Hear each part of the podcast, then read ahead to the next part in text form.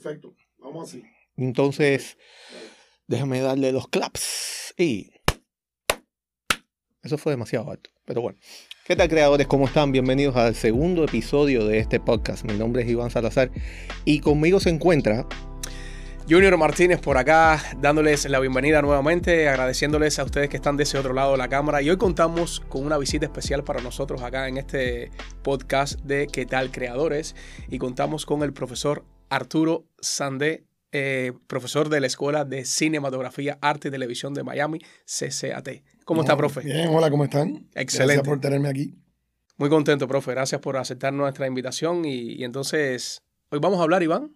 Sí, hoy vamos a hablar acerca de la fotografía. Vamos a estar hablando acerca de la fotografía.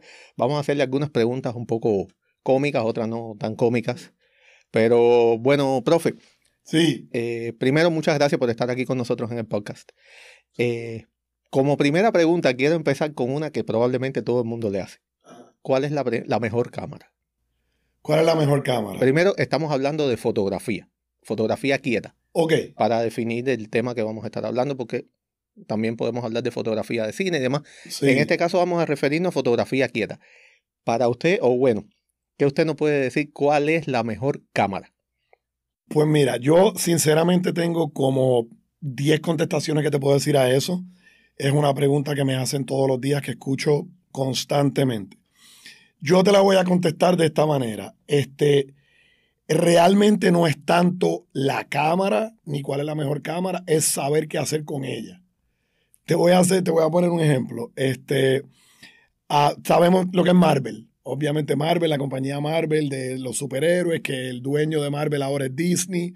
Marvel ha hecho historia en lo que han creado en los últimos 10 años, como han contado las historias, pero ellos han hecho, ellos han hecho eh, obviamente un buen trabajo en todo, fotografía, actuación, la contratación del personal que trabaja para ellos. Me acuerdo la primera película de los Avengers, que es del 2012. Esa película de los Avengers tiene unas escenas repartidas por ahí en la película, logradas con una cámara Canon, Canon 7D 5D. Algunas eran con 7D y otras eran con 5D. Pero también esa película se hizo con la Arriflex y con todas estas cámaras muy sofisticadas de cine ¿No también. utilizaron Sony? Ah, no, no utilizaron Sony.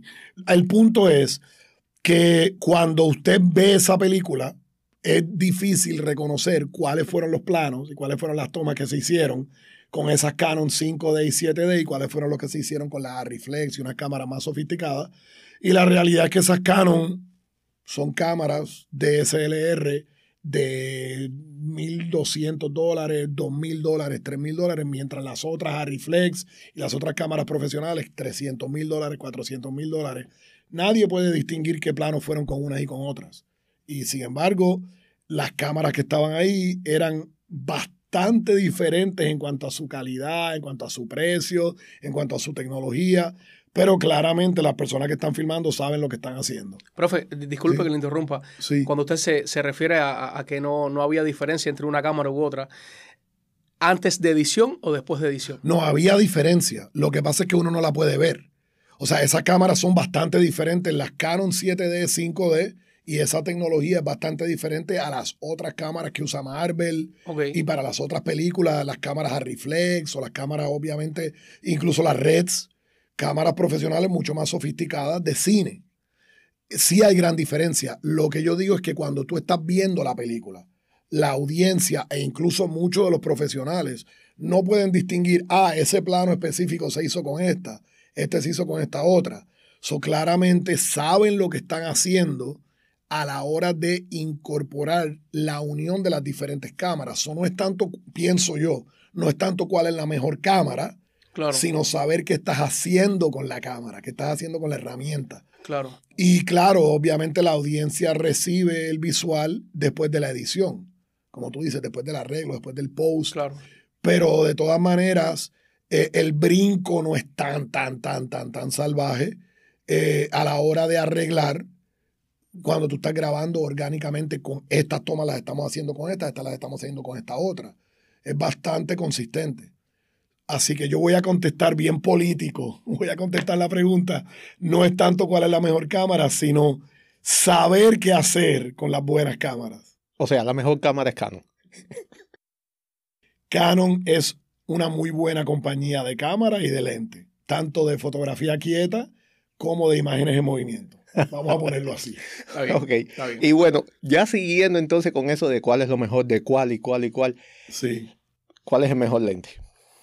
Sí, porque me lente. imagino que esa sea otra de las preguntas que le hacen también. Bueno, ya los lentes hoy día ya estamos respondiendo a un proceso de economía. ¿Cuánto vas a pagar por el lente? Este, obviamente están usando esas cámaras eh, un poco menos, quiero decir, un poco menos costosas, eh, un poco más como que para, obviamente para el público en general, estas DSLR modernas como las Sony, como las Canon, eh, de nuevo como la, eh, básicamente Minolta o Lumix, pero ya a la hora de ponerle lentes, mientras más sofisticado y profesional tú quieras el visual, ya es una economía. Más profesional el lente, más costoso, obviamente un proceso más tecnológico envuelto en el lente que te estás comprando. Hay, dentro de los formatos de lente, hay muchos favoritos para los fotógrafos, 24 milímetros, 35 milímetros, 55, 85 milímetros, y depende obviamente de la calidad del lente, la O sea- fotográfica óptica del lente. O sea que, por ejemplo, la- eh, yo escucho mucho a, a- a muchas personas que están iniciando en el mundo de la fotografía Ajá. y ellos quieren comprar una cámara o que re- les recomienden una cámara bien costosa y entonces yo diría que no es tanto lo que es eh, el cuerpo de la cámara como tal, sino el lente. O sea, que yo pudiera adquirir una cámara no muy cara y a la vez invertir en lentes y voy a tener una, una mejor calidad. Sí, bueno, sí y no. Eso también está dado en dependencia de lo que tú quieras hacer. Por ejemplo, eso también va en dependencia de tu estilo de trabajo. Por ejemplo, hay muchos fotógrafos que tienen esa forma de pensar, esa filosofía. Voy a comprar una cámara y voy a invertir más en lentes. Ok. ¿Por qué? Porque con el lente tú puedes obtener, también depende del sensor que tú tengas en la cámara, tú puedes obtener un mayor o menor desenfoque de fondo. Muchos fotógrafos que hacen tratan de buscar lo que algunos conocen como la Trinidad Santa. Si no me recuerdo mal es el 2470, está el 70-200 y está el 1750 y entonces ahí tú tienes los rangos más o menos, por supuesto, debes buscar siempre un ángulo más ancho, un 11 milímetros y demás. Pero bueno, con esos tres, más o menos, tú tienes en cierta forma abarcado el mayor rango focal para tú poder trabajar. También está en dependencia de la apertura que tú quieras eh, buscar. Hay lentes que son más baratos, pero no son fijos, o sea, son de apertura variable. ¿Qué quiere decir esto? Que cuando tú haces zoom con lente fotográfico, la apertura del lente se va a cerrar. Esos lentes tienden a ser más baratos. Pero cuando tú buscas un lente fijo, ¿qué pasa? Que esos lentes son más caros porque tienen la capacidad de que cuando tú haces zoom, la apertura tuya, o la apertura tuya, no, la apertura del lente, se mantiene. Y entonces te da la, la posibilidad de obtener una mayor, o sea, el mismo, la misma iluminación, por llamarlo de esa forma, lo mismo en esta distancia que en aquella. Aunque más bien la apertura yo la veo como la forma de regular la distancia focal, no de cómo entra, no de la entrada de luz al lente. Pero bueno, esa es la filosofía. Hay otros fotógrafos que lo hacen al revés. Hay otros fotógrafos que dicen voy a invertir en una cámara fuerte, en una cámara buena, y después voy a, poco a poco, sin, mucho, sin mucha preocupación, voy a tener un lente y con ese voy a tratar de hacerlo todo. O sea, depende del fotógrafo y depende de, su, su modo de trabajo y depende de lo que quiera hacer. Otra cosa que también hay que tener en cuenta es el flash. Y de eso también me gustaría que usted hablara porque todos los fotógrafos no, entien- no usan el flash con la misma intención. He visto fotógrafos que lo usan directo hacia el objetivo. En lo personal a mí no me gusta, pero prefiero que el profesor Arturo aquí presente explique porque por supuesto va a tener un conocimiento más amplio que yo acerca de eso.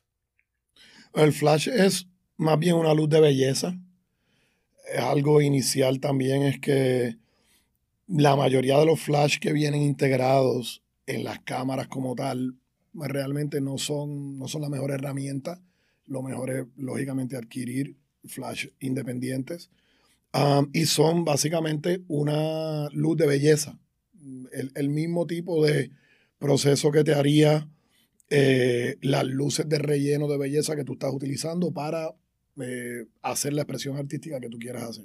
Una cosa que tenemos que recordar sobre lo que estás diciendo, Iván, que me parece interesante lo que dijiste, es que todo artista siempre adquiere su proceso artístico. Alguna gente le dice sus malas costumbres de artista.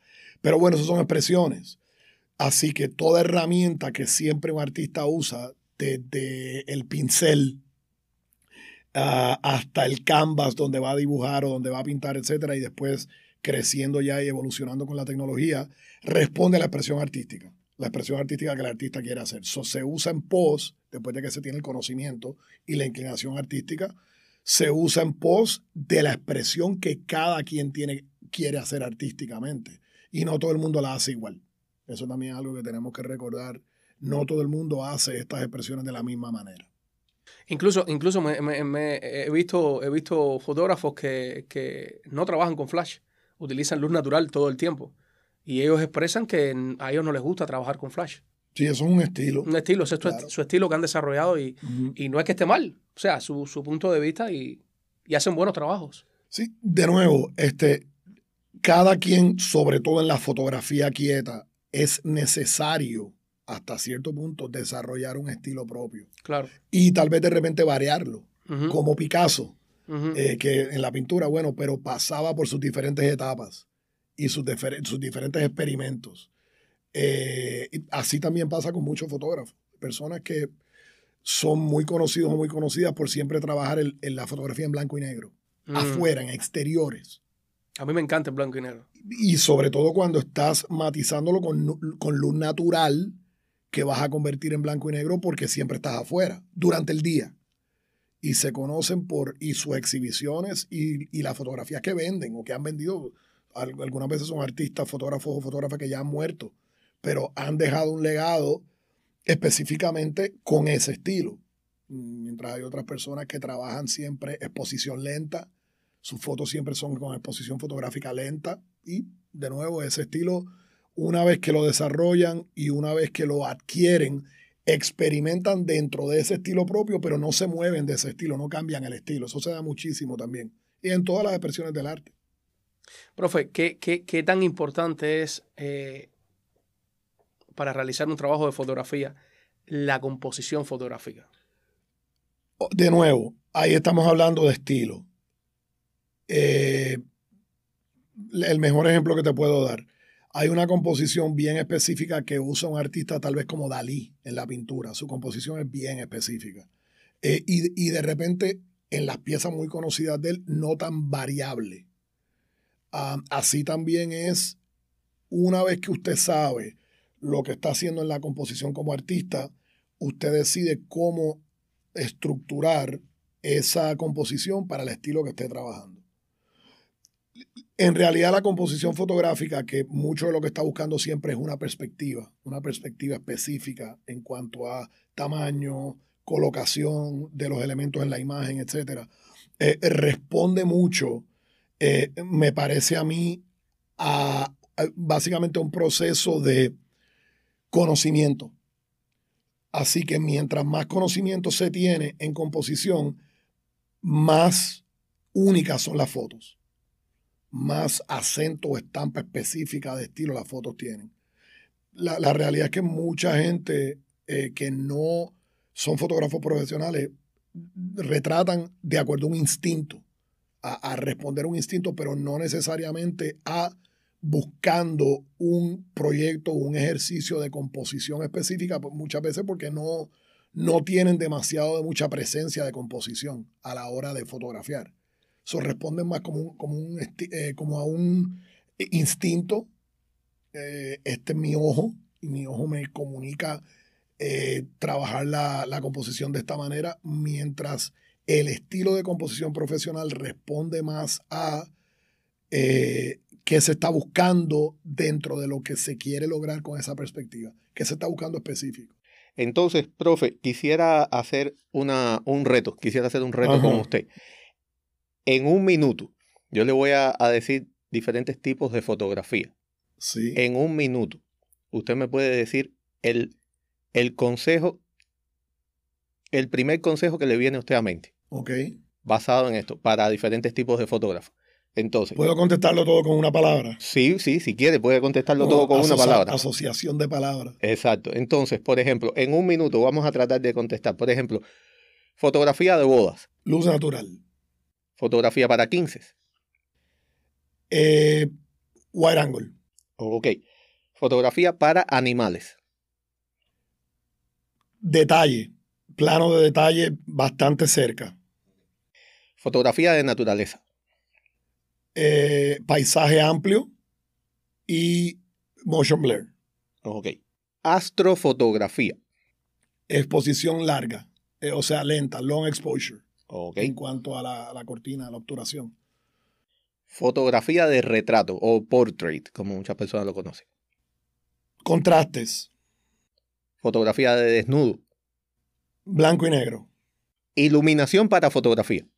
Si usted fuera a iluminar una de estas fotografías, o sea, escoger, Oh, ya, sí, ya, ya. eh, puede llevarlo al punto de, de qué equipo va a utilizar o dónde poner la luz, Sí, o, sí. ¿me entiende? Ok. Eh, contrastes basados en luz de rebote. En luz de relleno, de rebote. Ok. Entonces, cayendo en ese, en ese, en ese aspecto de la fotografía, es una cosa que estábamos hablando Junior y yo en el primer capítulo que hicimos de este podcast. Sí. eh, estábamos hablando acerca de, y creo que lo tocamos brevemente hoy, que algunos fotógrafos prefieren luz natural y otros no. Yo, en mi opinión, lo que pienso que dependiendo del tipo de fotografía que uno eh, tenga pensado hacer, también el tipo de arte que uno quiera crear, puede variar entre luz suave o luz dura. Ok. Pero en, existe algún caso específico, ya apartando el hecho de que es un arte y cada cual expresa el arte como, como, lo, como lo siente, como, lo, como, como quiere expresarlo. Valga la redundancia nuevamente. ¿Existe algún caso específico donde haya que usar luz dura y un caso específico donde requiera el uso de luz suave para fotografía quieta, que, que en este caso mejoraría más el uso de una con respecto a la otra en un caso o en otro? Bueno, mira, esas son expresiones. Este, son expresiones artísticas de nuevo. Luz dura. la luz dura tiene, dependiendo de lo que estés haciendo con, la, con, los, con las sombras, eh, eh, responde mucho a algunas expresiones como de el expresionismo alemán y algunas épocas y unas etapas específicas en la humanidad donde tú quieres expresar algún tipo de emoción. Te lo voy a, te lo voy a caminar por el cine. Un artista como Tim Burton, el director de cine Tim Burton, que es tan conocido por su estampa visual. Tú nunca vas a dudar que una película de Tim Burton es una película de Tim Burton, porque enseguida que la estás viendo, ese es el visual de él.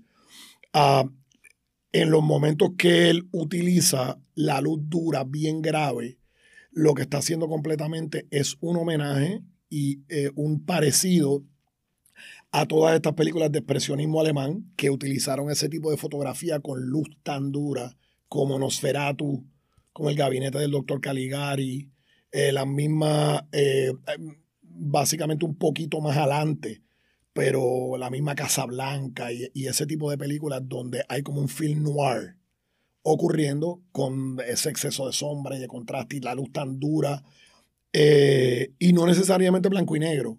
Eso tú lo puedes lograr en colores también y él lo hace mucho en, en muchas de las películas que él tiene que quiere trabajar esa emoción y ese tema. Pero también él usa luz suave. Él tiene eh, algunas películas que es lo que yo llamo el periodo familiar de él, que son películas como Big Fish, El Gran Pez y eh, eh, Miss Peregrine. Él tiene una película que el título es Miss Peregrine, Home for Children. Pero bueno, esas películas tienen también un proceso de luz suave donde resalta mucho colores, el colorido. La misma Edward Scissorhands también en algunas escenas. Colorido eh, eh, con luz suave como para colores pasteles, etc. Y ahí hay también un- una expresión como de suburbio, como de americana, como la década de los 50 de los Estados Unidos con la, con la verja blanca y la casa con dos carros en el garaje. Está buscando una expresión que lleva a un homenaje a algo que la humanidad tiene algún tipo de marco de referencia o que hemos visto antes.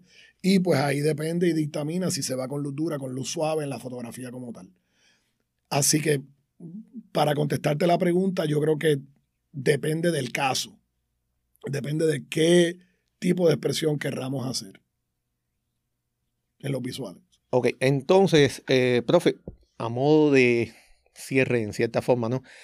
Para los fotógrafos que están empezando, por supuesto, ¿en qué material se deben apoyar según usted? Eh, porque, bueno, ya que usted es profesor de la escuela de cine, eh, me imagino que tenga un conocimiento de algún tipo de material en el que las personas que están tratando de aprender fotografía puedan ir y buscar referencia, aprender cómo se hace esto, cómo se hace lo otro, qué tipo de material, ya sea eh, video o algún tipo de revista, libro, usted recomienda para los que están empezando en el mundo de la fotografía quieta, fotografía fija. Bueno, primero obviamente recomendaría que miraran los trabajos de, de los grandes maestros y las grandes maestras. Eh, Margaret Burke White es una de mis favoritas, una persona que caló muy hondo dentro de todos estos procesos de fotografía. Me gusta mucho Herb Ritz también.